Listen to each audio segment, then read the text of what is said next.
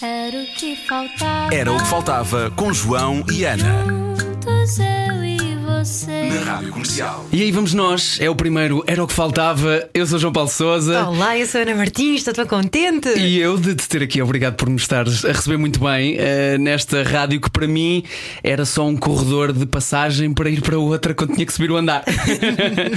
é oficial, é o primeiro programa. Eh, o Era o que Faltava está de volta. Eh, quero deixar aqui, não podia deixar de o fazer, ehm, dar os parabéns ao Rui Maria Pego, eh, que não só o fez muito bem este programa durante dois anos, como teve ainda a coragem e a desplicência de arriscar e continuar a ser feliz e ir fazer aquilo que gosta. É preciso muita coragem, portanto, quero deixar-lhe aqui muita força também.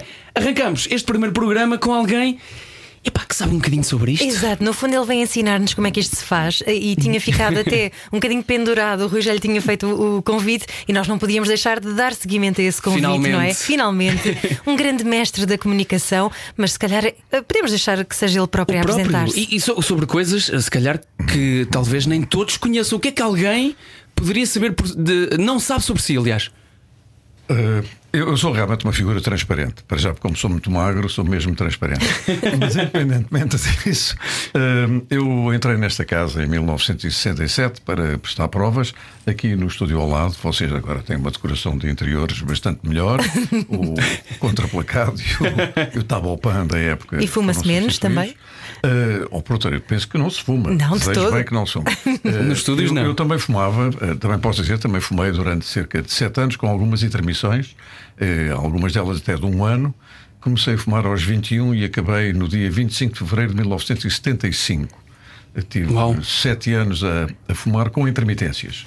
E, portanto, fui um ex-fumador, não muito, só fumava depois do almoço, mas quando aqui vivi anos de glória e de muita vida intensa de abril de 74 até fevereiro de 75, eh, fumava desesperadamente e queimava muitos cigarros, porque estava no serviço de noticiários e tinha muitas coisas para dizer e tinha muitos contactos para fazer e muitos comícios para ir acompanhar, e então estava sempre de cigarro pendurado. E um dia senti-me tonto, senti-me tontinho, assim, que, que tonturas, porque é que será? É capaz de ser do, de estar aqui a fumegar. Uh, Meti-me no carro, naquela altura eu tinha um MGB GT cor de café com leite, porque foi comprado em segunda mão, era a única cor que havia e até tinha um vidro ligeiramente partido, mas pronto, foi o que eu comprei na altura. E peguei no maço de SG filtro e meti-o dentro do, do porta-luvas do carro, vendi o carro. Uh, Foi, o, foi também o tabaquinho. Com o maço- pronto, o maço estava incluído.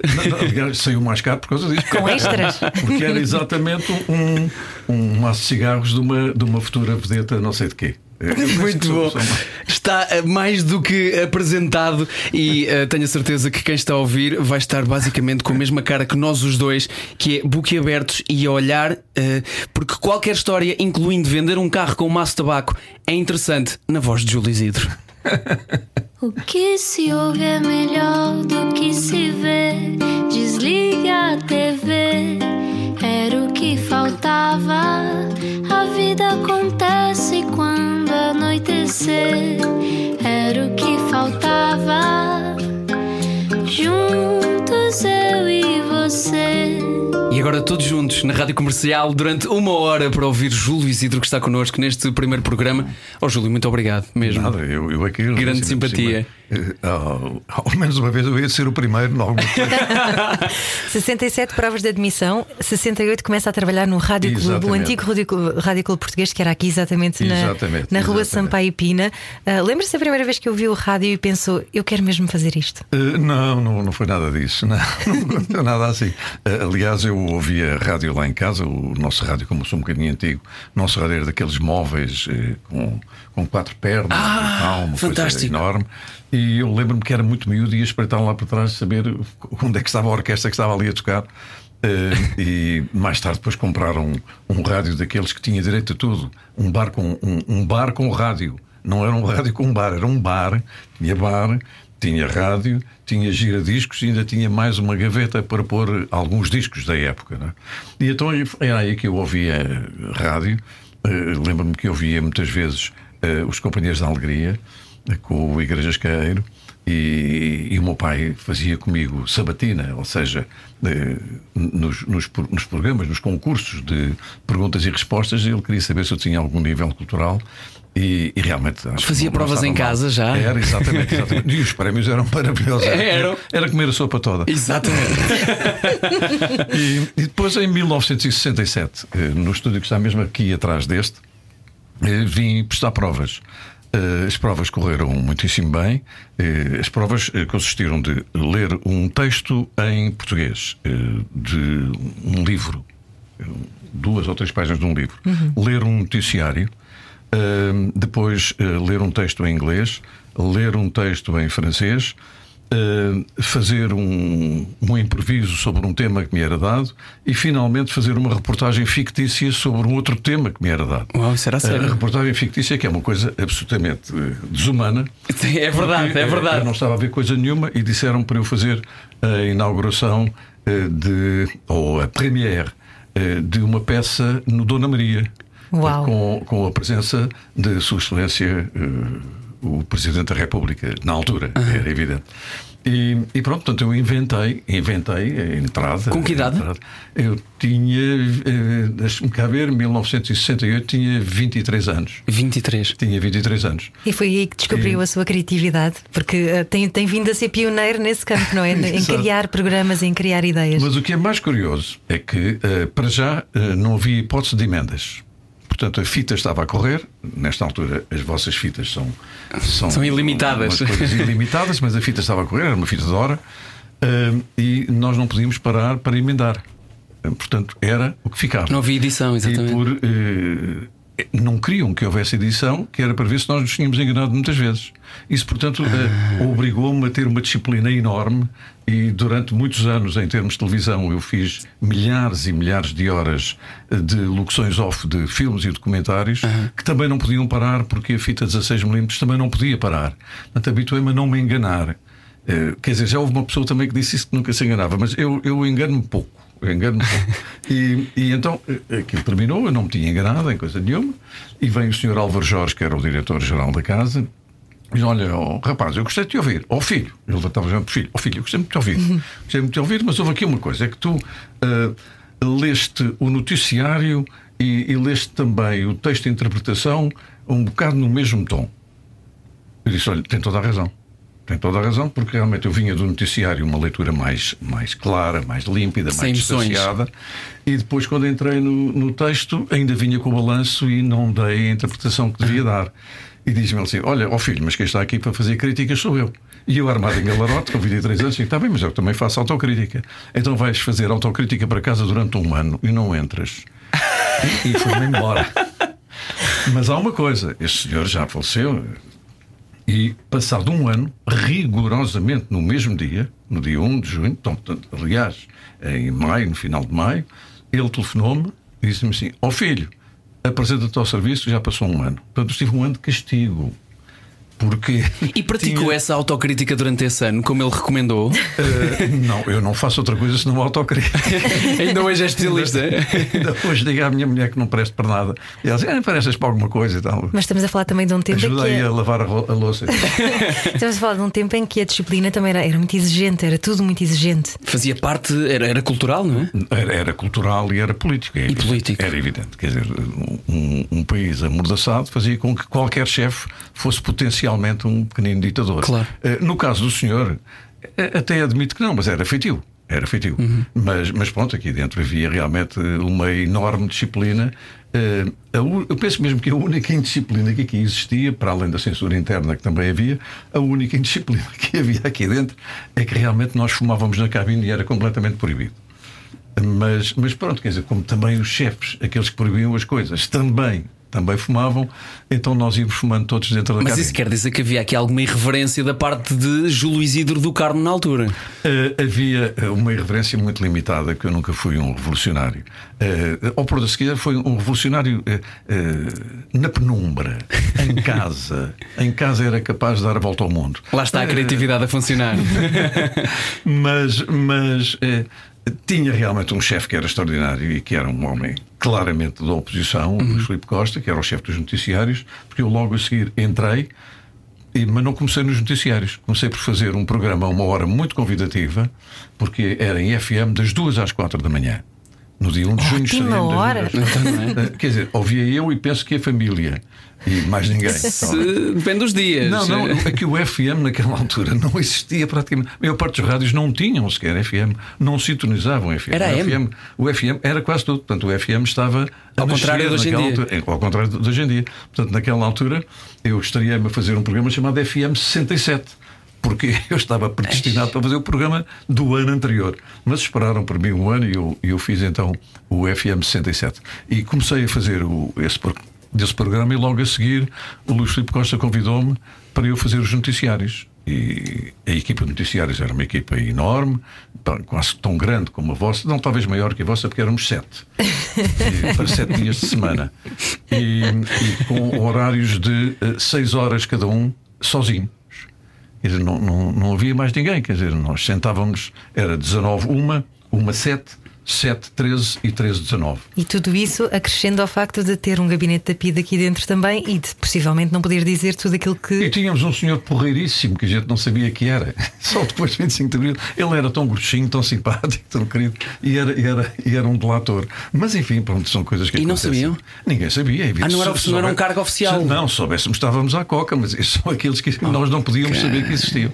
Eh, mas esse senhor depois só foi revelado depois do 25 de Abril. Ora bem, eh, e portanto nós, eu comecei a fazer noticiários e aí sim aprendi a arte da metáfora, que é uma coisa extraordinária, aprendi com o Luís Filipe Costa e portanto o meu curso de eh, jornalista de rádio eh, que exerci, eu penso que exerço na mesma, porque o meu trabalho mesmo em termos radiofónicos hoje em dia é de alguma maneira um, um trabalho eh, também jornalístico. Eh, O programa que eu faço, o Hotel Califórnia, na Rádio Renascença, tem muito de jornalismo, quer dizer, tem, muito, tem muita informação, embora em torno da música, mas, mas tem muita informação. Mas aprendi a arte da metáfora porque nós recebíamos os telexes.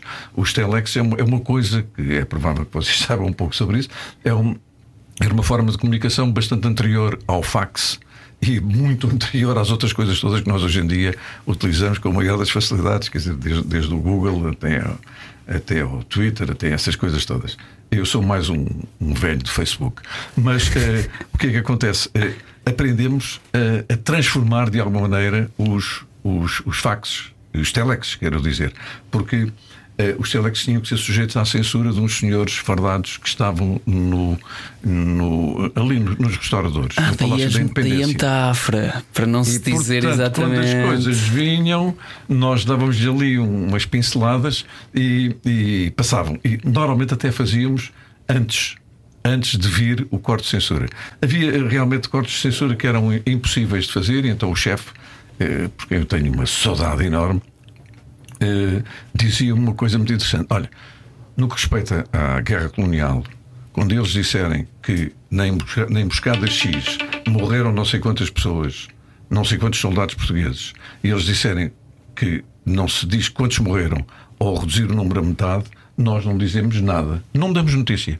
E, portanto, algumas notícias da guerra colonial nós não dávamos, quer dizer, na emboscada X, as NT, nossas tropas, era assim que tinha NT, eh, tiveram não sei quantas baixas e depois, eh, faça de cortar isso. Assim, estávamos realmente a alterar completamente a realidade das coisas. E não dar era a maior irreverência possível da A- altura. A, a melhor maneira era o silêncio. Era o Claro. silêncio. Não dávamos notícia. Bom, daqui a pouco falamos sobre um ato de irreverência eh, também aqui neste programa com Júlio Isidro, que foi tocar esta música. Que depois foi proibida, de resto, não é? Durou Censurada. uma manhã. Continuamos a conversa com o Júlio Isidro no Era o que Faltava da Rádio Comercial. Fique connosco.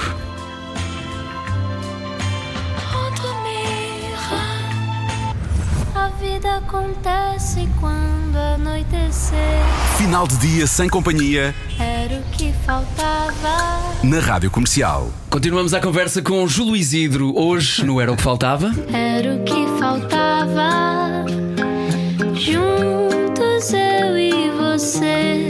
E a partir de hoje vou pôr no meu currículo. Estive junto, eu e ele, eh, com o Júlio Isidro, segunda- segunda-feira, dia 20, no meu primeiro programa. Mais uma vez, obrigado. É mesmo. Não, eu também lhe quero dar os parabéns, que eu sei que foi promovido. Há, há pessoas que são promovidas subindo. Este foi Sim. promovido descendo. Tem descido de andar, exatamente. sim, não, mas eu, eu vi, eu vi no Facebook você dar nota que pronto, agora a minha vida vai mudar e não sei. Sim, vai mudar para onde? Não, mudou para baixo. Muito obrigado, muito obrigado. Agradeço mesmo a, a sua presença aqui. E, e- e não, podemos, não podemos ter o Júlio Isidro sem perguntar o que é que é preciso para ser ah, alguém com uma carreira tão duradoura como a do Júlio até agora. Muito teimoso.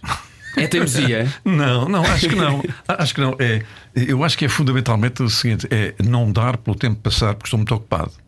Eu estive agora. Ainda está nessa fase? É, Bem, de tal maneira que hoje esta conversa que estamos a ter é eh, a segunda parte do meu trabalho. Porque ainda tenho mais uma terceira parte hoje para fazer. Que é o aeromodelismo ou não? Essa não, é trabalho. Não, não, não. Esse, esse não é trabalho. Mas às vezes não consigo descer até à minha oficina. Tenho, dizem que fica em brasa com isso. Mas, portanto, estive o dia inteiro Uhum. a editar peças para o meu inesquecível, que vai agora eh, estrear com um novo cenário, porque eu sou Muito um bem. tipo modesto, da mesma maneira como eh, trabalhei aqui com. Com um sistema de pau e bola, vocês agora têm aqui uma, uma parafernália absolutamente extraordinária, que eu sei mais ou menos eh, trabalhar com isso. Eh, fui aprendendo com o Paulinho Coelho, é evidente. Mas eh, eu comecei o inesquecível com duas cadeiras e um croma. Duas cadeiras. Eram duas cadeiras que havia lá no. Penso que. Penso, Estamos a falar de armazém da, RTP. 10 anos? Há 10 anos. 10 anos. Há 10 anos. Há 10 anos. Eu vou fazer no dia 13 de novembro eh, o programa número 400. Nunca tinha feito 400 programas de hora e meia, que são escritos e produzidos e apresentados por mim.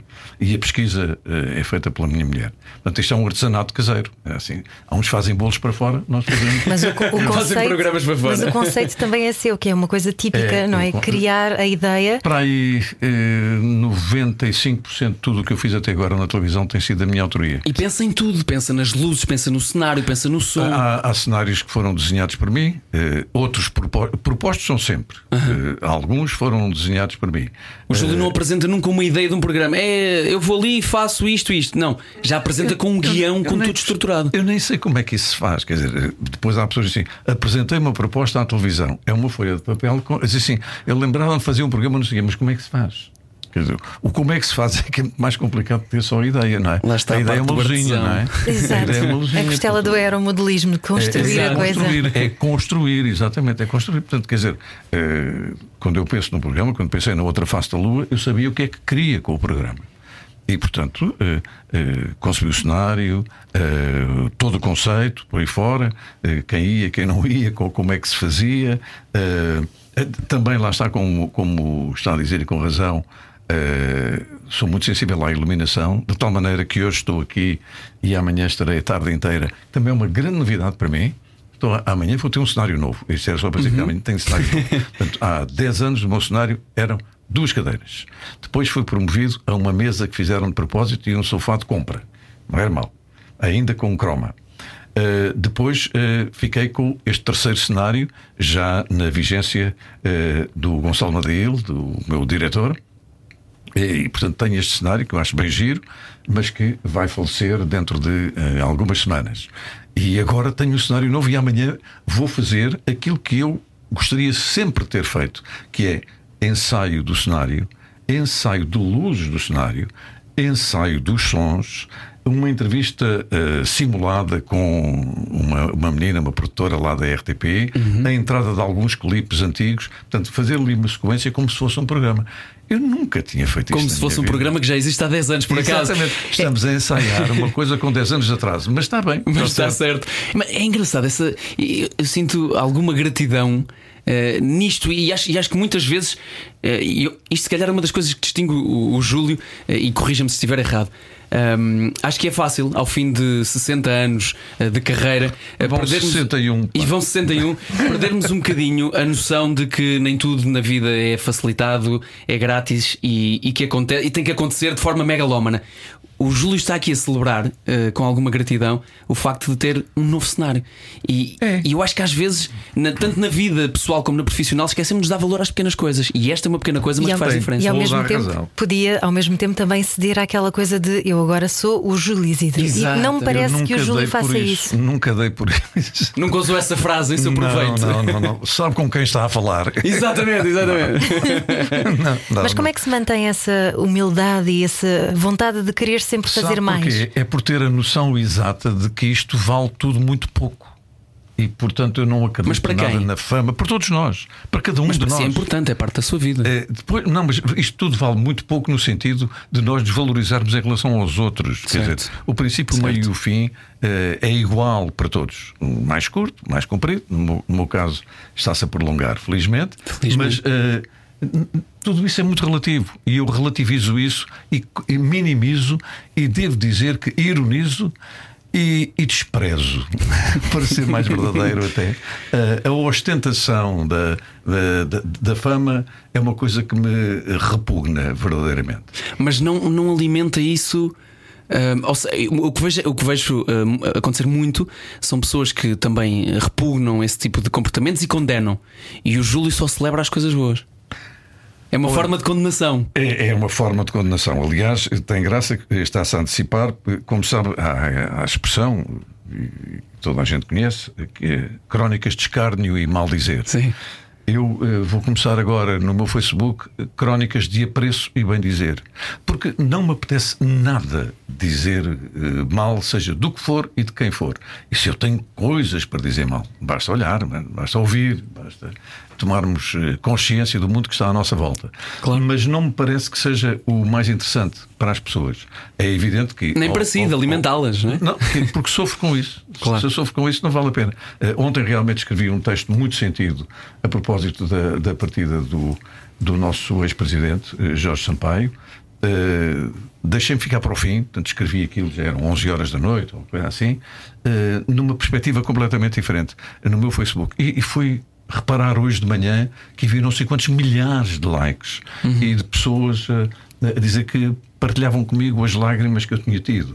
Portanto, quer dizer, eu prefiro que as lágrimas sejam de emoção eh, do que propriamente a- as lágrimas da dor física.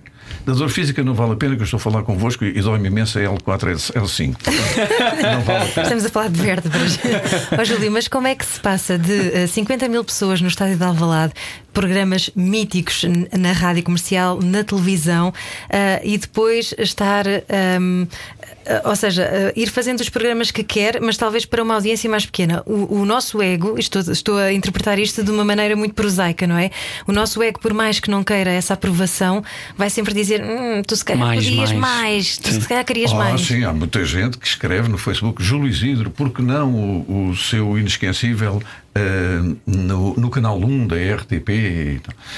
Eu, eu, eu acho que nós devemos trabalhar eh, essencialmente da seguinte maneira. Portanto, eu tenho a consciência absoluta de que eh, até agora ainda não aconteceu. Eh, Ninguém, em termos radiofónicos, eh, fazer programas de rádio para 50 mil pessoas no estádio. A febre do sábado de São, manhã. são programas para ouvir. Não são para ouvir, são para ouvir. Para ouvir, exatamente. Foram ouvir eh, o programa. Mas neste momento faço o programa num, num estúdio. Ora bem, quando eu era mais jovem, ia muito aos cinemas de estúdio eh, para ver os meus Bergmans e para ver, para ver o, o neo, neorrealismo italiano e, para ver os filmes que não passavam no- nos, nos grandes ecrãs do Monumental, onde fui ver o West Side Story ou outras coisas assim. Eh, e portanto, quer dizer, neste momento eu trabalho num estúdio.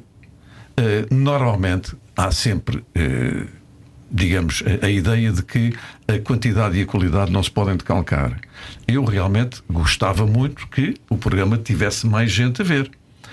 A- única maneira de eu fazer isso é, é fazer o programa o melhor possível e acontece que eh, quase sempre ele é dos programas mais vistos do, do canal. É, Então é essa a chave, é fazermos sempre o melhor possível. Tanto faz, tanto faz. Repare, eu comecei a fazer a febre de sábado de manhã eh, para um público de 300 jovens na primeira semana. No na segunda Nimas. semana, No no, cinema Nimas. Nimas. O Nimas era pequenino. O palco tinha 3 metros de profundidade. 3 metros de profundidade, não é nada, não é? E tinha uma cortina, porque atrás da cortina tinha um ecrã. Mas deixa-me só contextualizar. Estamos a falar de um programa de rádio, okay? Exatamente. Que, que, era ao vivo, num cinema, ok? Pois, Com é, música? Com música, ora bem. Ah, bem, portanto, eu assim posso lhe explicar e também aos mais jovens que ouvem este, este, canal, porque eu sei que estou a falar nessa altura para, para gente que não é exatamente minha contemporânea.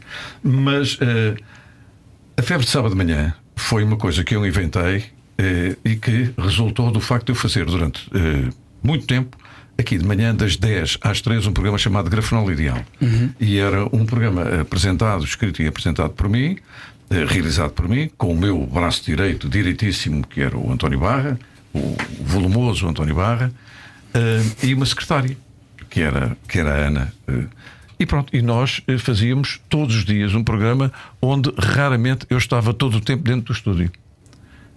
ia muitas vezes para fora fazer as mais variadas coisas e começar a estimular as pessoas para, para uma rádio de grande comunicação e de intercomunicação.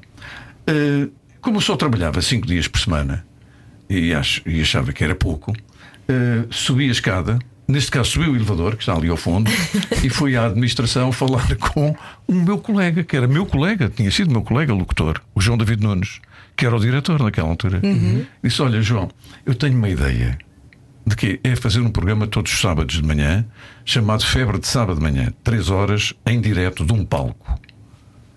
Mas queres fazer isso? Mas olha que não há dinheiro. Mas alguém te perguntou, eu não te perguntei, Não era essa a questão. Não te perguntei não é? a idade. Ele disse: não há dinheiro. Disse, não, não faz mal, consegues lá pôr um, um, PA, uma coisinha pequenina e tal. Disse, Sim, senhor, então eu, eu, faço o programa. E pronto, e a partir daí comecei a construir um programa todas as semanas eh, que mobilizou gente de tal maneira. O programa era realmente um programa com música, com passatempos, eh, com entrevistas, com jogos que eu criava todas, todas as semanas, eram jogos diferentes, uh, passatempos diferentes com a maior adesão, e em determinada altura, como isto decorria no cinema Nimas, havia gente que acampava na Avenida 5 de Outubro de véspera. Fantástico. Em iglus. Isto é real. Isto é real. E outros viviam. Tu lembras disso, Ana? Estás a assinar? Não, não, me lembro, mas já vi imagens. Já viste imagens? Mas viam a noite anterior, viam na noite anterior, uh, rapaziada que dormitava nas, na, nos halls de entrada dos prédios circunvizinhos. Mas o que, era, o que tinha mais graça era realmente febre. É isto, era tão, isto era uma coisa tão civilizada que as pessoas dos prédios, sabendo que estava uh, gente a dormir ali na, junto ao elevador e nas escadas, vinham, desciam os andares, iam, iam dar cafezinho e leite e chocolatinho e bolachas à malta que estava ali a dormir. Porque só havia 300 lugares, não é? 300 lugares. Passado duas semanas uh, éramos 600, porque já ficavam dois em cada cadeira. A rapaziada nova, normalmente era magra, agora, agora há muito mais um, um, problema de gordura com o país. E não havia distanciamento o, social também? Nada, nada, nada. e alguns ficavam ao colo uns dos outros e tal. E cheios de vontade, enfim, claro. Eh, alguns até muito contrariados, uma rapariga loura ao colo de um rapaz, que coisa mais aborrecida. É uma chatice. É, alguns ficavam mesmo incomodados com isso. E, e pronto, e portanto, eh, e depois o bombeiro tomava conta daquilo. Tinha que ficar de olhos fechados.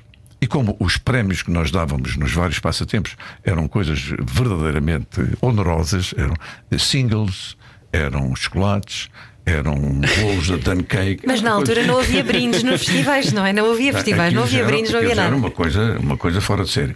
Eh, o bombeiro também recebia um Dan Cake para ir para casa e deixava que as coisas estivessem assim. E o, e o polícia também. Muito Foram bom. sempre generosos. A coisa foi crescendo de tal maneira, passei daí para pavilhões gimnodesportivos. Uh, aí já metia 5 mil pessoas, 10 mil pessoas e tal. Até que chegou ao estádio uh, de Alvalade. Depois comecei a fazer estádios. Uh, estádio. O Alvalade uh, não foi o primeiro. Não foi o primeiro. fiz, o, fiz o estádio da, da Cufo do Barreiro, -huh. fiz o estádio do Vitória de Setúbal. fiz vários estádios e depois um dia resolvi fazer um, um programa que era uma aventura extraordinária feito exatamente no, no estádio de Alvalade e Uh, fizemos dessa vez com bilhetes pagos, 50 escudos.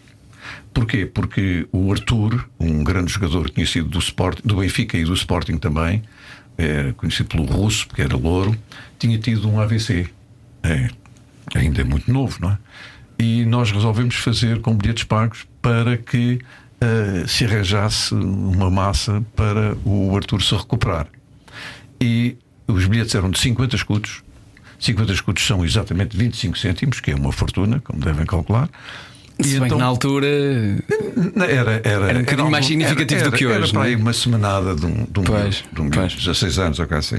E pronto, e, e então eh, vendemos 50 mil bilhetes e demos o dinheiro 50 numa mala ao Arthur. Em dinheiro mesmo. Então, tinha- tinha- Tinha-se vendido ali nas bilheteiras e então não sei o quê. Pronto. Deixa-me só dizer, uma mala. vais para o Mirim, és um menino, ok? Altice Arena, Christmas in the Night e não sei o quê. Demos-lhe uma mala com, o dinheiro. Uma mala de dinheiro. Eh, uma frase que eu não estava à espera de dizer nesta conversa com o Júlio Isidro. Era uma mala de Não era o que cartão. faltava. E era de cartão. E uma mala de cartão. Recheada de dinheiro.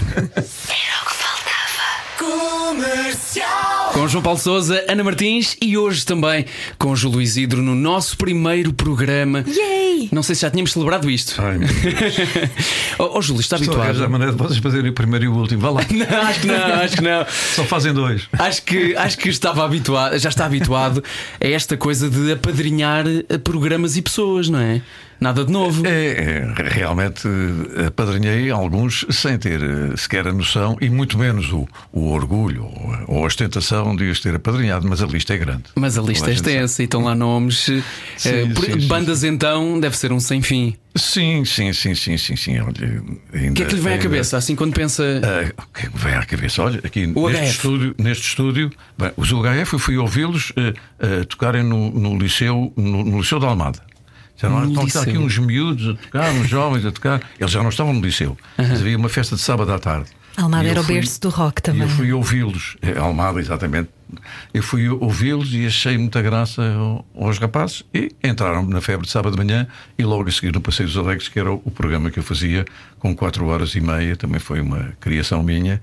Na, na televisão, portanto, os cavalos de corrida nasceram ali. E depois também o Rua do Carmo também foi com, com transmissão direta minha. Eu, estava até dentro de uma montra de, de um- de uma loja do, de- ali do Chiado.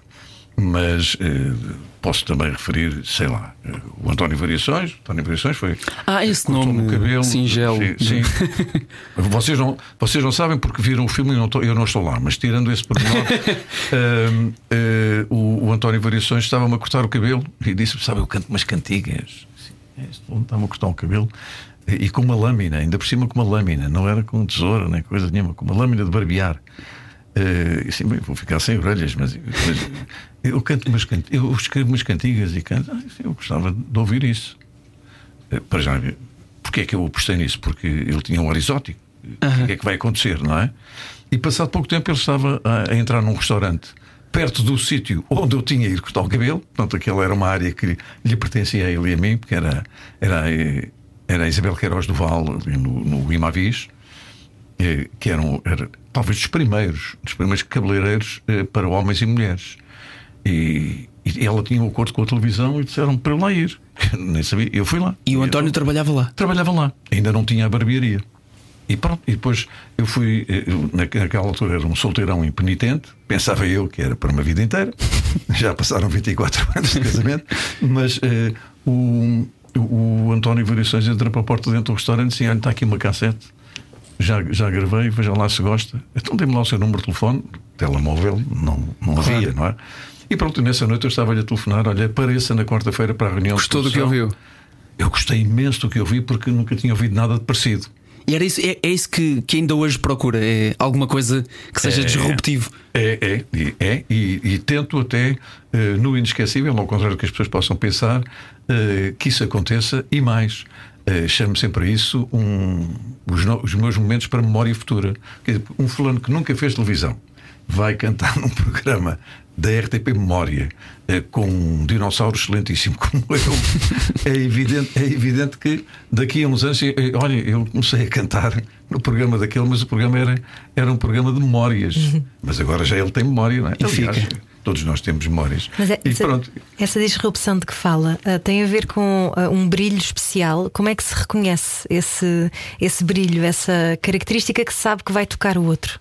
Olha, eh, é um bocadinho difícil, mas há, há uma percepção que eu tenho: é de que a diferença é sempre o mais importante. É, é evidente que há diferenças que resultam apenas do invólucro e muito pouco, muito pouco daquilo que sai dentro de nós. Porque pode aparecer um fulano eh, vestido de fato e gravata, eh, fato cinzento, e ser completamente disruptivo e muito criativo. E depois pode aparecer um outro cheio de, cheio de coisas esquisitas e tal, que, e depois o que sai de lá dentro não é nada. Portanto, não, eh, vivemos também num tempo em que muitas vezes a imagem se está a sobrepor ao conteúdo. Portanto, a forma ao conteúdo. Eu não. Eu acho que é muito mais importante o conteúdo, conteúdo. Do, do que a forma. E, e isso Mas é através é, depois é, num da- ator, é, é, é, é, é num médico, é, seja em quem for. Quer dizer, eu, eu prefiro saber que a pessoa com quem estou a falar eh, tem solidez. Ou que eu estou a ouvir tem solidez. Ou que, que eu estou a ler tem solidez. É, Agora, eh, vivemos, vivemos imensos fenómenos desse género de, de pessoas que eh, vivem eh, exclusivamente. Não como resultado da sua profissão, mas como resultado dos efeitos colaterais da sua profissão. Do que faz E não vou parecer. mais longe. Do que se faz parecer para fora. Sabes o que é que isto foi? Uma metáfora a 25 de Abril. Exatamente. Mas eu- eu- é- são as emoções eh, que lhe transmite uma banda, neste caso, ou, ou é uma coisa instintiva de eu acho que isto vai resultar? É, é normalmente é isso, é isso. E repare, eh, a minha ideia de resultar não é dizer assim, isto vai ser um sucesso. Não, ele tem direito a mostrar aquilo que vale, que é uma coisa completamente diferente. Ok. Eu ouvi-os o HF, eh, o, António, o António Manuel Ribeiro tem a voz que tem, toca como toca, eh, gostam ou não gostam, eu gosto muito, mas eh, o António Manuel Ribeiro, com os OHF naquela altura, era um, um grupo que estava a aparecer e tinham todo o direito de que eu não sou dono dos meus programas. Eu sou um meio, não sou um fim. E portanto, se eu tinha programas onde estreava gente, por que não os UHF? Acertei em cheio, é, é- é evidente, não é? Mas eh, tantos outros, olha, o Estrovante, nasceram aqui, na rádio, aqui, numa entrevista, porque apareceram uns miúdos com 18 anos com um disco chamado Chão Nosso, que está muito antes dos outros discos todos que nós conhecemos do Estrovante e muito marcado ideologicamente. E eh, estávamos numa altura em que estava a ser difícil, eh, por todas as coisas as suas voltas, já tinha acontecido o PREC, e estava a ser eh, difícil passar hum, a alguma música que tivesse um, um ligeiro toque de gauchisme. Eh, e então eles apareceram, vieram todos, e eu entrevistei-os e passei o LP por inteiro. O primeiro LP do, do, do o Chão Nosso. Daí a minha profunda amizade por eles e a minha enorme admiração. E, e, portanto, quer dizer, eh, os, os Estrovante nasceram mesmo, mas, mas foi aqui Isso é de uma liberdade tremenda Com- com- e- Bem, ouça, é? é? uma liberdade tão grande que eu viveria, viveria traumatizadíssimo se me dissessem que eu tinha uma playlist para executar. Mas essa liberdade é uma escolha Pois. também. E Se calhar, se não tivesse optado pela liberdade, se calhar estaria num cargo qualquer de chefia. Nunca ah, tentou aspirar a isso? Não, não, não. Eu, aliás, eu dizia, sempre digo, adoro ser soldado raso. Sou mesmo soldado raso. Não tem pretensões de desfia. Nada, não, não, nada. Sou, sou tenente na reforma, eh, tenho dois galões nos ombros, eh, porque de vez em quando faço, de vez em quando, sempre que me pedem, faço, faço locuções para, para o Centro de Audiovisuais do, do Exército, faço isso pro bono, é evidente, e uma vez o, o Tenente Coronel eh, que me telefona sempre timidamente. O Júlio não se importa. Diz, Oh, meu querido amigo, é a que horas é que é? Lá no quartel, ali de Lanceiros 2, lá vou eu fazer locução, tenho um estúdio e tal. E uma vez perguntaram o que é que eu gostava. Nós gostávamos de lhe oferecer uma coisa. Assim, Olha, ofereça-me uma farda. E uma farda de combate, aquela eh, igual. Do soldado raso, lá está. Igual, exatamente igual, exatamente igual à do nosso vice-almirante. Ah, pois. E então fui, fui mesmo ao- ao, Foi alfaiate. Não, não, naquele hotel foi aquilo. É, é, é assim, que número é que é? Exato, É o 34. Pronto. Foi ao balneário.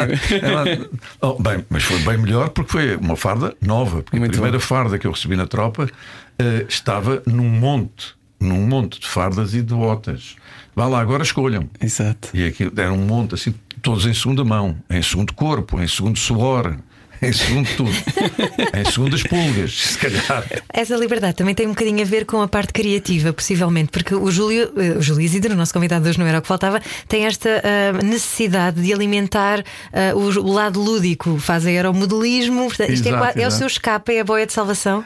É, é, é, é, é porque, para já, Acho que é uma disciplina de vida absolutamente extraordinária, porque toda a gente fica com a ideia.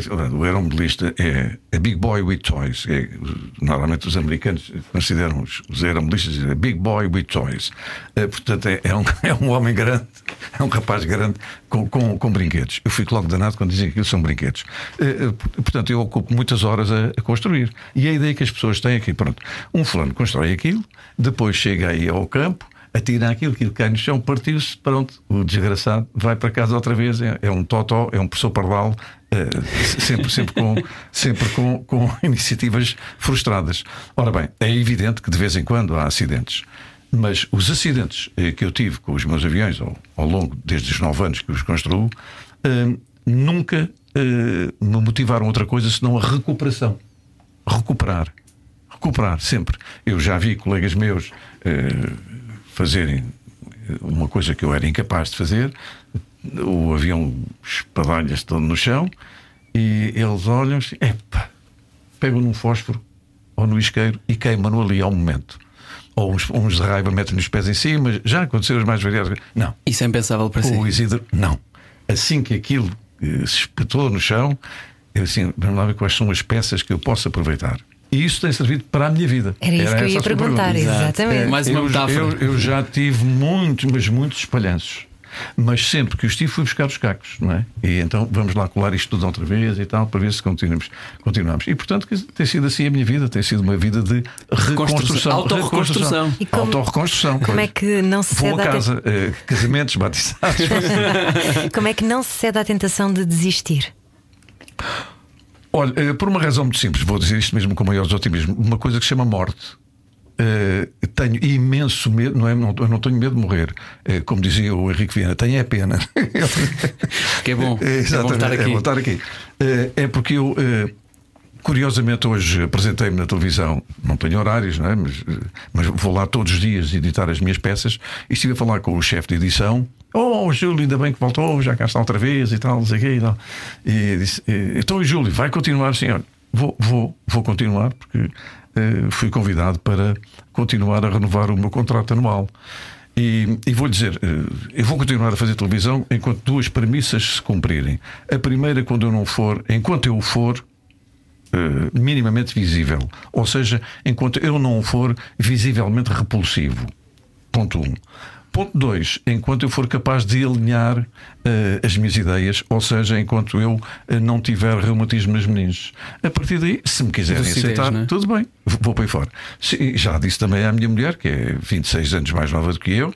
E com quem está casado também ela, há 20 e muitos anos. Há 24. Uh, é? já disse: olha, Sandra, quando notares qualquer coisa que tenha a ver com uh, incapacidade minha, avisa-me logo se eu não tiver dado por isso, o que é pouco provável. E, e, portanto, quer dizer, é um bocado isso. É a ideia de que vale a pena ir fazendo. Vale a pena ir fazendo. E vale a pena estar debaixo deste stress, desta pressão. Eu gosto de ser empurrado pelas costas, também gosto. Mas isso é de uma lucidez é. e de uma, de uma, consciência enorme, não é? Uh, poder antecipar tudo isso antes que, antes que isso chegue, apesar de saber que é um, é que é um medo é que é, e que é inevitável, para além disso. Pois, pois. A minha mãe no outro dia Desculpem introduzi-la, mas, mas eu tenho que citá-la eh, porque estava a pensar sobre isto. Eu leio, gosto muito de ler e de pensar sobre o que é o sentido da vida e o que é que nós fazemos aqui. E a minha mãe, que é uma, uma pessoa que, que não teve a oportunidade de estudar, disse-me no outro dia, enquanto eu lhe perguntava sobre isto, o sentido da vida, em forma de brincadeira: o sentido da vida é estar vivo. Disse-me ela. Isto parece muito simples. É, e depois comecei a pensar de cada coisa que nós fazemos. Nós comemos para continuarmos vivos, nós trabalhamos para nos sentirmos vivos, nós divertimos-nos para nos sentirmos vivos, nós temos relações. É. Nós, nós fazemos tudo o que tudo o que nós fazemos pode ser dividido em para estarmos vivos, para continuarmos vivos e para nos sentirmos vivos. Isso que acabou de dizer tem toda a razão de ser. Olha, eh, ainda hoje eu escrevi para um, para um amigo meu inglês, é aeromodelista, que tem para aí 80 anos e constrói manualmente uh, uh, motores e que, por simpatia, me ofereceu dois. Uhum. Por tal sinal, aproveito para dizer que ele mandou-me os motores como a gift, um uhum. presente, no dia 16 de julho e chegaram hoje à minha mão. Uh, porque o Brexit mais Pois, a União inglês, Europeia, exato. mais a, mais a China exportar e mais o, o VAT, mais a- eh, pronto, deu origem a que eu demorasse dois meses, ele estava já eh, nervosíssimo. Mas eu disse-lhe uma coisa muito interessante: assim, olha, estou com imensa vontade de ver, porque já não o vejo há um ano e meio, Uhum. há mais de ano e meio, portanto, há mais de ano e meio que eu não vou a, a campeonatos eh, no Reino Unido. Eu gostava muito de ver, mas já sei que vocês estão outra vez a ter mais uma vaga de infecções. Eh, O Reino Unido está outra vez a crescer, porque o Boris Johnson eh, devia ter deixado crescer o cabelo mais para a frente para tapar a cara também e, e mandou toda a gente e mandou toda a gente tirar a máscara e neste momento vai mandar toda a gente pôr a máscara outra vez e tal. Disse, olha, gostava muito, mas acho que não vou poder ir eh, a um Oktoberfest, que seria agora uma, uma competição que é a última deles antes, antes daqueles frios invernosos. E então eh, disse: Olha, sabes porquê? Porque roubaram-nos dois anos, dois anos de vida, mas para mim a vida é socializar. Foi isso que eu lhe disse. Portanto, agora devo estar a receber a resposta no, no e-mail. E realmente é verdade. O que é mais importante eh, viver é socializar. O nosso isolamento é horrível. E eu tenho a noção exata de que este microfone não é uma peça de metal, é gente.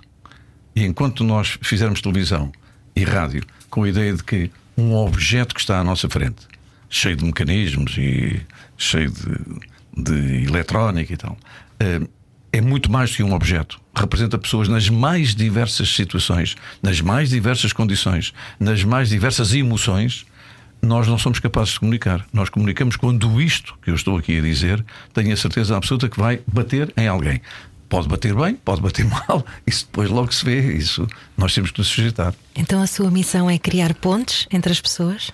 Eh, é, é. Eu, eu, eu tenho uma, uma premissa fundamental na, na minha vida. Sou inimigo do conflito. Portanto, quer dizer, tenho um conflito com o conflito. A única E, coisa portanto- que é contra é estar contra. É, exatamente. É, não, no, fundo, no fundo é um bocadinho à, à maneira da América Latina, porque a América Latina, como sabe, a maior parte dos governos são, eh, têm sido bastante instáveis. Eh, não vou agora fazer referências históricas Claro. e muito menos algumas presentes, mas eh, o facto é que há uma expressão muito da América Latina: ai governo, não sou contra, não é? Portanto, eu não sou assim. Eu não sou assim. Eu, de qualquer das maneiras, tenho um olhar muito crítico sobre o mundo, sobre o meu mundo e sobre as pessoas que estão aqui junto ao meu mundo. Oh, oh, Júlio, temos mesmo de lhe agradecer esta lição, não só de vida, eh, de humildade, eh, mas acima de tudo de honestidade eh, que, que nos veio dar aqui durante esta hora, mas também que nos dá há 61 anos na rádio e na Ai, no televisão. dia 16 de janeiro já faz 62. Vejam 62. lá. Vejam lá. Incrível. Sim. Deseja- 62 anos. Desejamos-lhe mais 62. Uh, não será tanto assim, mas olha, uh, vou-lhe dizer: o senhor não me pediu, não me pediu segredo. O Presidente do Conselho de Administração, em 61 anos da minha carreira, uh, a minha carreira é, é a carreira que liga, que liga uh, Cascais a Lisboa.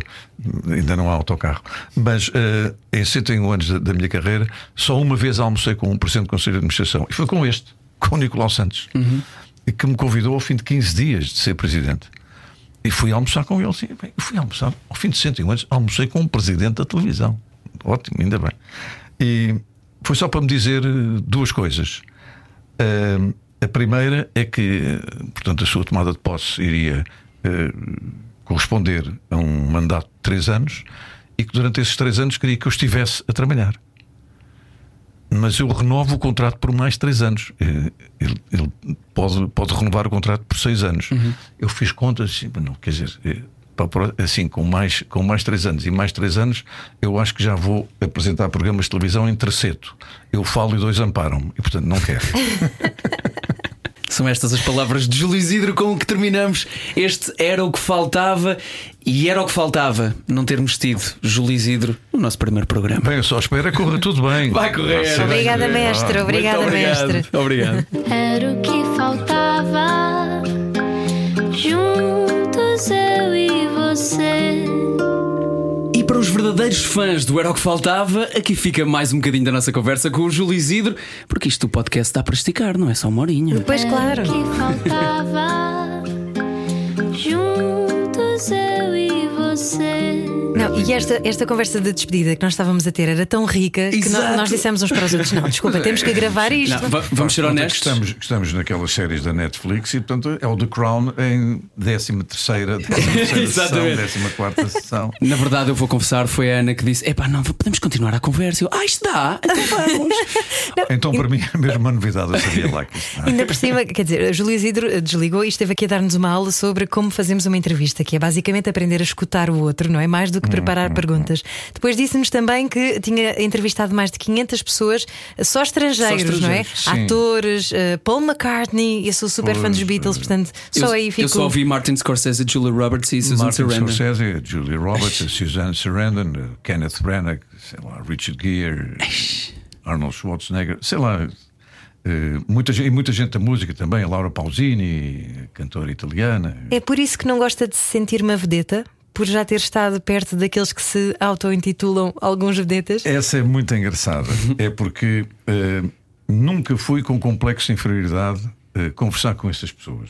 Muito pelo contrário. Por tal sinal, quase nunca tive, a não ser com o Mel Gibson e com, com o Harrison Ford, é que tive da parte deles uma atitude sobranceira que pus na ordem da melhor maneira possível. Como? Porque não somos piores do que os outros. Como é que se põe na ordem o Harrison Ford? Olha, é muito simples. O, o senhor foi carpinteiro e deve pensar que está a serrar a cabeça às pessoas todo o tempo ou a pregar pregos nas cabeças. Mas não, não. Não. Disse-lhe isso? Eu- não, não foi assim. Ah, Senão foi muito mais delicado. Isto é um comentário. Era o que se me passava dentro da cabeça. Era o subtexto. Era, era, isto estava dentro da minha Era, cabeça. olha, que não. Jesus Cristo também foi Não. carpinteiro e não tinha essas manias. Exatamente, e não tinha manias. Não tinha manias. Tem toda a razão. Tem toda a razão. Não, o que aconteceu foi o seguinte: é que hum, eu entrevistei no Hotel de Crillon, em, em Paris, e quando chego à porta da suíte, eu tinha ficado num quarto andar su- superior, e quando chego à porta estavam dois fulanos de pistola metralhadora à porta, com 3 metros de altura e 2 de largura. Sim, E entrou o fininho, entrei para ali dentro, comecei, eh, sentei-me à frente dele, bom dia. Ele estava com uma chávena de chá na mão e nem levantou os olhos. Nem levantou os olhos. E eu comecei a conversar com ele, ele ia respondendo, olhando para dentro da chávena.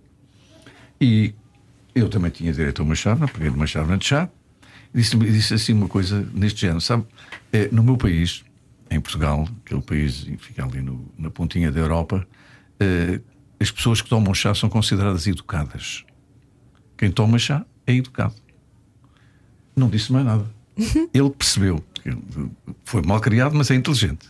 E pronto, levantou os olhos e correu muito bem a conversa. É a terceira vez. Ah, mas que subtileza! É a terceira vez que eu Isidro. identifico uma metáfora Sim, sim. de Júlio Isidro. É, é, mas é a subtileza, não é? Sim, a sim, delicadeza sim, sim. no trato. Ele devagarinho vai lá, não é? Pois, Chega lá. Na, na parte da conversação é um bocadinho ao contrário daquilo que estava a dizer há pouco sobre as bandas. A banda, o, que- o que importa muitas vezes é o conteúdo e não a forma, mas desta vez foi a forma como o fez que não foi ofensiva. É, é, é. aliás, estávamos a também a comentar isso. Eu acho que todas as perguntas se podem fazer. Eu vinha preparado para que vocês fizessem as perguntas que quiseram fazer e, e outras. Sim, não nos deu fossem. qualquer indicação sobre não poder meu falar Deus, sobre Deus, algum. Deus, Isso era, era completamente inviável. Eu deixar de acreditar daquilo que eu acredito, que é eh, a liberdade de comunicação. Mas, Mas olha que não, acontece. não há dúvida nenhuma de que se nós formos polidos, se tivermos um certo polimento Uhum. na pergunta, qualquer pergunta se pode fazer. E eu acho extraordinário são os jornalistas que fazem aquelas perguntas que não têm saída. Porque há. O que é que são perguntas sem saída? Sem, sem saída é que ou é ou não é. Uhum. Quer dizer, a resposta não há respostas dúbias. Uhum. Porque se ela for dúbia, o jornalista di- dirá assim: é que não foi isso que eu perguntei. Ok. Não é verdade? Portanto, quer dizer, acho que é muito importante de perguntar de maneira a que eh, a pergunta vá estreitando eh, os habilidosos que escorregam nas nossas mãos como o sabonete molhado. é? E, portanto, acho que é uma boa forma de fazer perguntas. É, são essas. E tranquilas, tranquilas. O, o Larry King eh, era especialista nisso. De- pode tocar na- nas cordas sensíveis. Agora, para além da corda sensível, tocar na morbidez no sofrimento, na dor, não sei o. Isso parece agora o Albarranque, mas não é bem O drama, o horror. Não, não, Imagens isso, isso, isso é reais. que eu acho mal. Isso é- não é o Albarranque. Tenho- Eu tenho uma, uma grande simpatia. Mas eh, a, a pergunta feita para, para estimular o choro para denunciar a dor interior eh, não se deve fazer. Eh, não sou capaz de fazer. Particularmente porque seria logo cúmplice. Eu choro com imensa facilidade se vejo alguém à minha frente a chorar. Eh, Aliás, já chorei imensas vezes, até no inesquecível. E particu- particularmente com as coisas bonitas. Isso é bom, As é? coisas bonitas fazem chorar. As coisas bonitas é que me fazem chorar. Nem só a tristeza. É nada. Olha, eu, eu a primeira vez que fui a Veneza, cheguei a Veneza de barco. Eh, também, eh, de outra maneira, seria de helicóptero, não é? Mas, mas cheguei de barco porque eu andava a bordo do Funchal como animador, eh, professor de ginástica e não sei o quê. Não. A sério? Que idade tinha? Eh, que idade tinha? Não, eh, era nos intervalos do Passeio dos Alegres.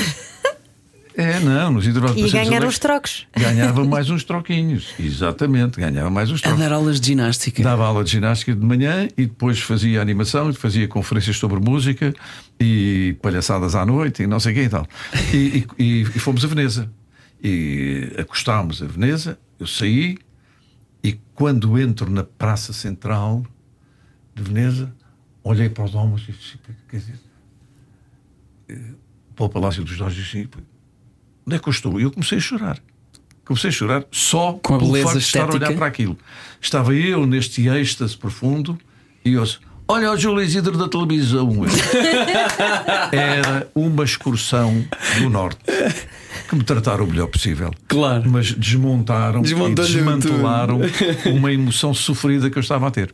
Ent- Então, essa paixão, essa apetência pela beleza eh, que o comove, hum, foi isso que o afastou do jornalismo? Ou, ou sentiu sempre uma apetência também pela ficção, ou por tornar a coisa mais cor-de-rosa? Eu digo isso porque eu também sinto isso. Eu, eu nunca pensei seguir uma carreira de jornalista eh, porque não, não quero eh, enfrentar essa crueza. Eh, É porque eu tive de decidir. Em determinada altura aqui dentro, quando surgiu, portanto, a nacionalização da rádio e tal, disse assim, nós, nós éramos clínicos gerais, portanto, eu fazia sete horas, seis horas de noticiários e depois ia fazer o Em órbita ou ia fazer o Clube das Donas de Casa, ou não sei quê, ia fazer o entretenimento. Saía de umas para fazer as outras coisas. Até porque era ganhar a hora, eh, 25 escudos por hora, portanto, 12 cêntimos e meio é dinheiro. Excepto ao E, sábado de manhã, que não lhe pagaram a febre de, Não, não sábado de manhã. pagavam horas extraordinárias. Ah, pronto. Ah, ah, O que era uma fortuna, com base no meu ordenado, eram três horas extraordinárias em dia de folga. Que era coisa para ir para alguns sem escudos ou mais. Mas não era para aí. Mas eh, e o facto é que eh, eu ia em. Estava a falar de. da escolha entre da jornalismo escolha, e exatamente. entretenimento. Exatamente. E então disseram em que é que quer ficar. E eu disse que eh, queria ficar no entretenimento. Exatamente porque o meu amor pela, pela verdade, a minha incapacidade de me fletir, eu não consigo fletir, pronto, tenho, tenho pouca flexibilidade, eh, poderia criar-me problemas. E tenho maior respeito pelo jornalismo, pelos jornalistas, e considero que a, a maior parte dos jornalistas devem ter quase sempre uma enorme luta entre as várias expressões que têm e aquilo que é a verdade que querem contar. E portanto, quer dizer, eu achei que não estava preparado para, para esse tipo de luta. Falou E mais pronto. alto um respeito por si próprio e pelos seus É, ideais. E, e respeito pelas pessoas. Para alguém que é tão. que é tão. Como é que eu posso tentar descrever, descrever a sua postura modesta e ponderada, diria eu, que, que o conheço há mais ou menos uma hora, mas, mas daquilo que eu, que eu vejo de si, eh, reconheço esta postura. Isso é quase uma espécie de murro na mesa. Essa, essa. Eu não me curvo perante isto. É, é, é, um- mas, é, mas é um murro muito suave. É, é, é só pôr a mão na mesa. do é, só costume, pôr a é? mão, é só pôr a mão na mesa e dizer assim: Eu isso acho que não faço. Lá no meu país, quem faz isso são os educados. Portanto, não- Portanto, quer dizer, está a ver, é, é, é, é, eu fui à inauguração da CNN em Nova York. Eh, Porque a CNN não nasceu em Nova York, é de Atlanta, a, a sede, e, e que era nas Torres Gêmeas. E fui, eh, portanto, recebido, ficava na- no, no basement da, da, de, de uma das torres, e fui recebido por um diretor que me cumprimentou com imensa simpatia. Eh, Eu vi que as instalações eram muito primárias, o que é uma boa forma de fazer jornali- jornalismo. Estamos a falar de que ano? Eh, 70 e tal. 70. 70 e tal. Ahm, e quando, quando lá cheguei, o senhor recebeu-me, simpático, esse diretor, jornalista, obviamente, e disse: Então, de onde é que vem? Eu disse: Eu venho de Portugal. Ah, sim, senhor, de Porto Rico. eu fiquei a olhar para o senhor. Havia várias maneiras, não é? Assim, olha, eh, ele por cima da, da cabeça dele, estava pintado na parede, estava um planisfério. Eu disse: Olha, eh, Porto Rico fica ali, ali no Mar das Caraíbas, e eh, Portugal fica ali naquela pontinha depois de Espanha. É dali que eu venho. ah, sim, senhor, muito bem. Pronto, e depois fiquei com, cheguei à conclusão que eu, até um jornalista americano, mesmo de, mesmo de, uma, de uma estação com, com a, o, responsabilidade Sim. CNN, E a dimensão? Pode, pode não saber onde ficava Portugal. E como é que o Naquela Júlio não Isidro sabia. lida com as suas próprias falhas? Está a falar de uma falha de alguém que trabalha num meio muito credível? Digo logo, digo logo, digo logo se, se me enganar de alguma coisa, digo logo. Eh, e, e, emendo no ar, se for preciso, emendo no ar. Eh, se, se for alguma coisa que eu tenha escrito, logo a seguir também corrijo. Mas Sim, fica a mas- pensar mas- sobre mas- isso, fica a Fico- autoflagelar-se. não, Fico muitas vezes, muito zangado. Muito tempo? Dura Eh, muito? Dura. Eu, sou- eu sou de, de, de, de reservas. guardo, guardo a reserva durante muito tempo. É um defeito enorme, porque eh, fico a matutar, a maturar. Mas só e a sobre si e ou- apodrecer. Eh, Sobre outros também, sobre falhas mesmo- de mesmo outros. tam- não, falhas de outros não. Isto, disseram, disseram, pronto, quer dizer. Não, Mas falhas de disseram, outros está- está consigo. dito. Eh, Falhas de outros comigo, eh, sob o ponto de vista ético, e, e cuidado. Claro.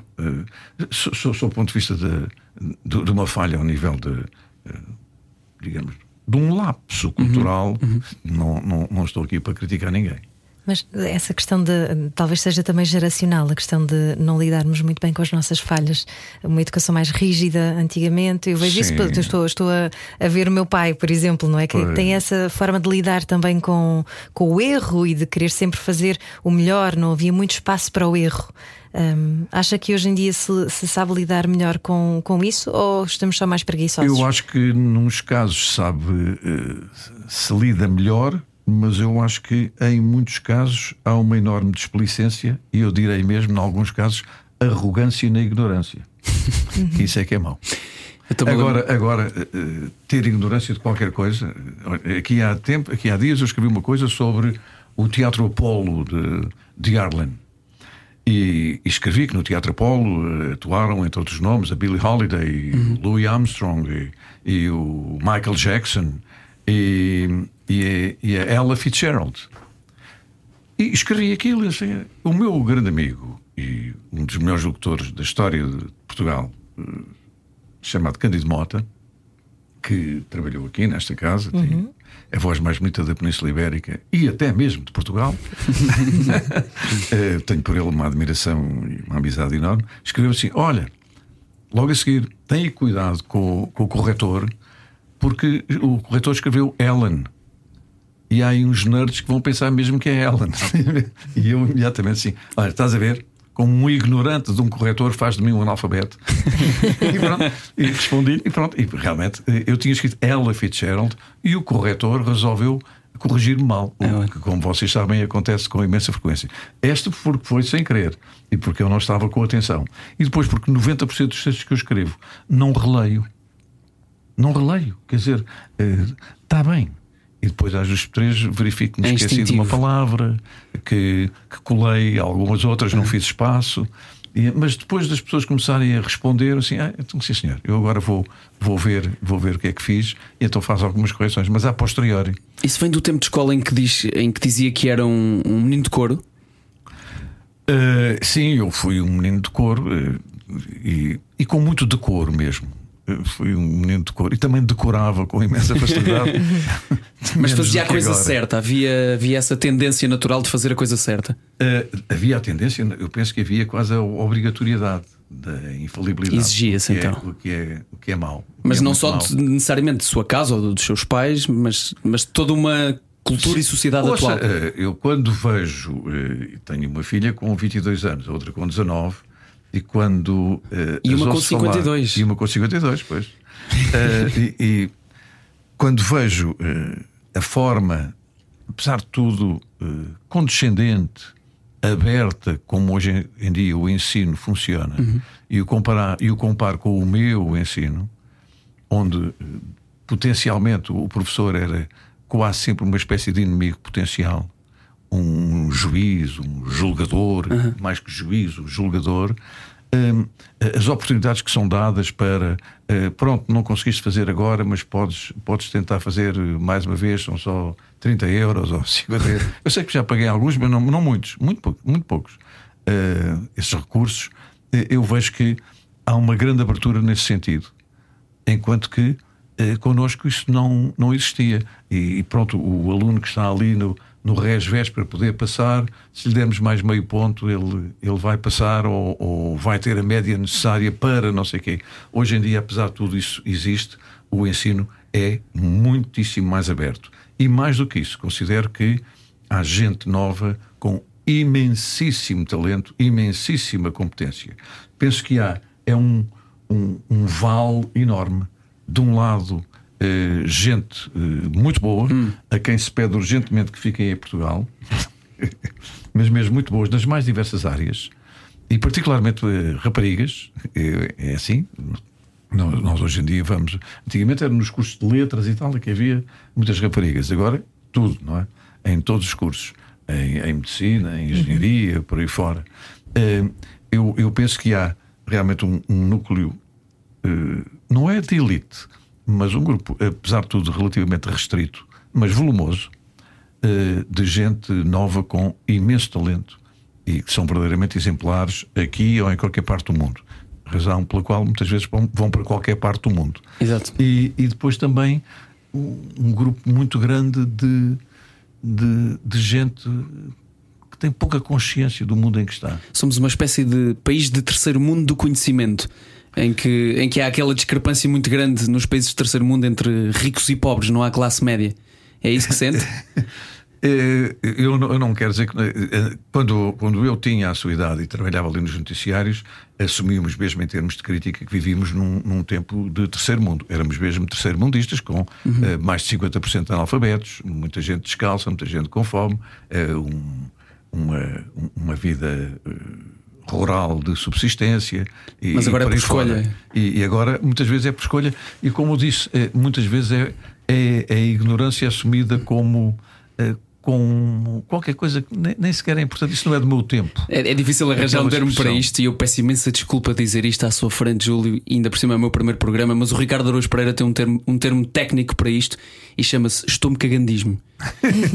um, que eu concordo uh, e sei que ele existe e que nem sempre é assim tão benéfico. É, não é, não, não, é, não é. Quer dizer, é, é tal coisa, mas o que é que isso me interessa? O que é que isso me interessa? Uh, a mim interessa-me uma outra coisa qualquer. E, e mais o afunilar do conhecimento, uhum. uh, a mim perturba-me. Eu acho que deve ser o contrário. Devo dizer, eu não tenho tempo para ler todos os livros do mundo.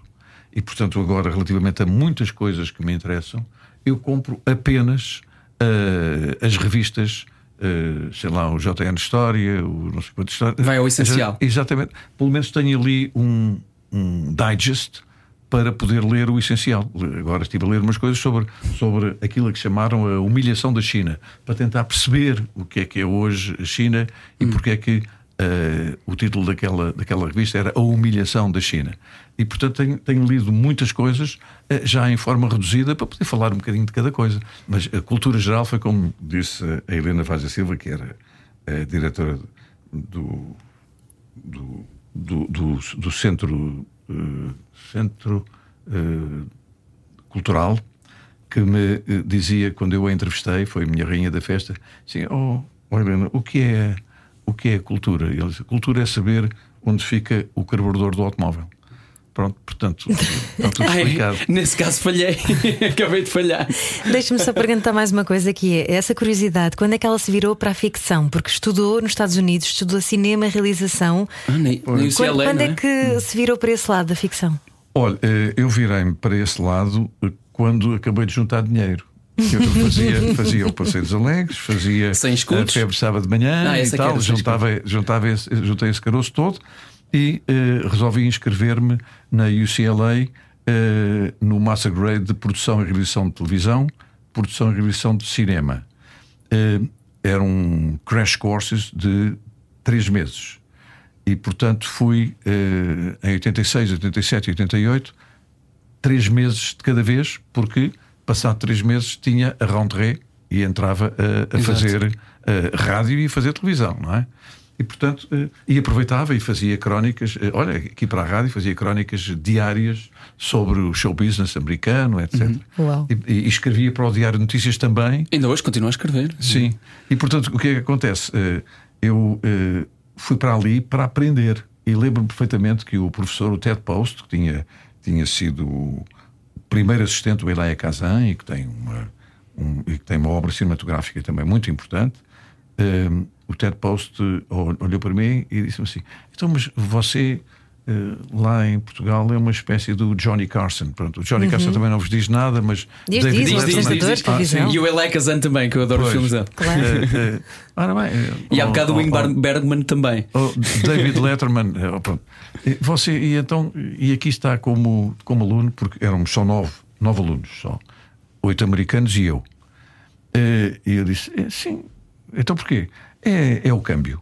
Porque naquela altura eh, um dólar valia 30 escudos. Eu disse: está a ver, está a ver? Eu, eu venho de um país que é 30 vezes eh, mais pequenino que vocês, eh, em tudo. Portanto, quer dizer, é o câmbio. Ele achou muita graça, está a ver? Um, um, dólar vale 30 escudos, portanto eu venho aqui modestamente aprender ao vosso lado. E, e modestamente, digo-vos que fiquei em primeiro lugar no curso. Lindo. E o que é que traz dessas, dessa vertente de contador de histórias para a vida atual? Eh, olhe, eh, para já é, é, é a forma como eu, como eu comunico. Eh, adoro contar histórias.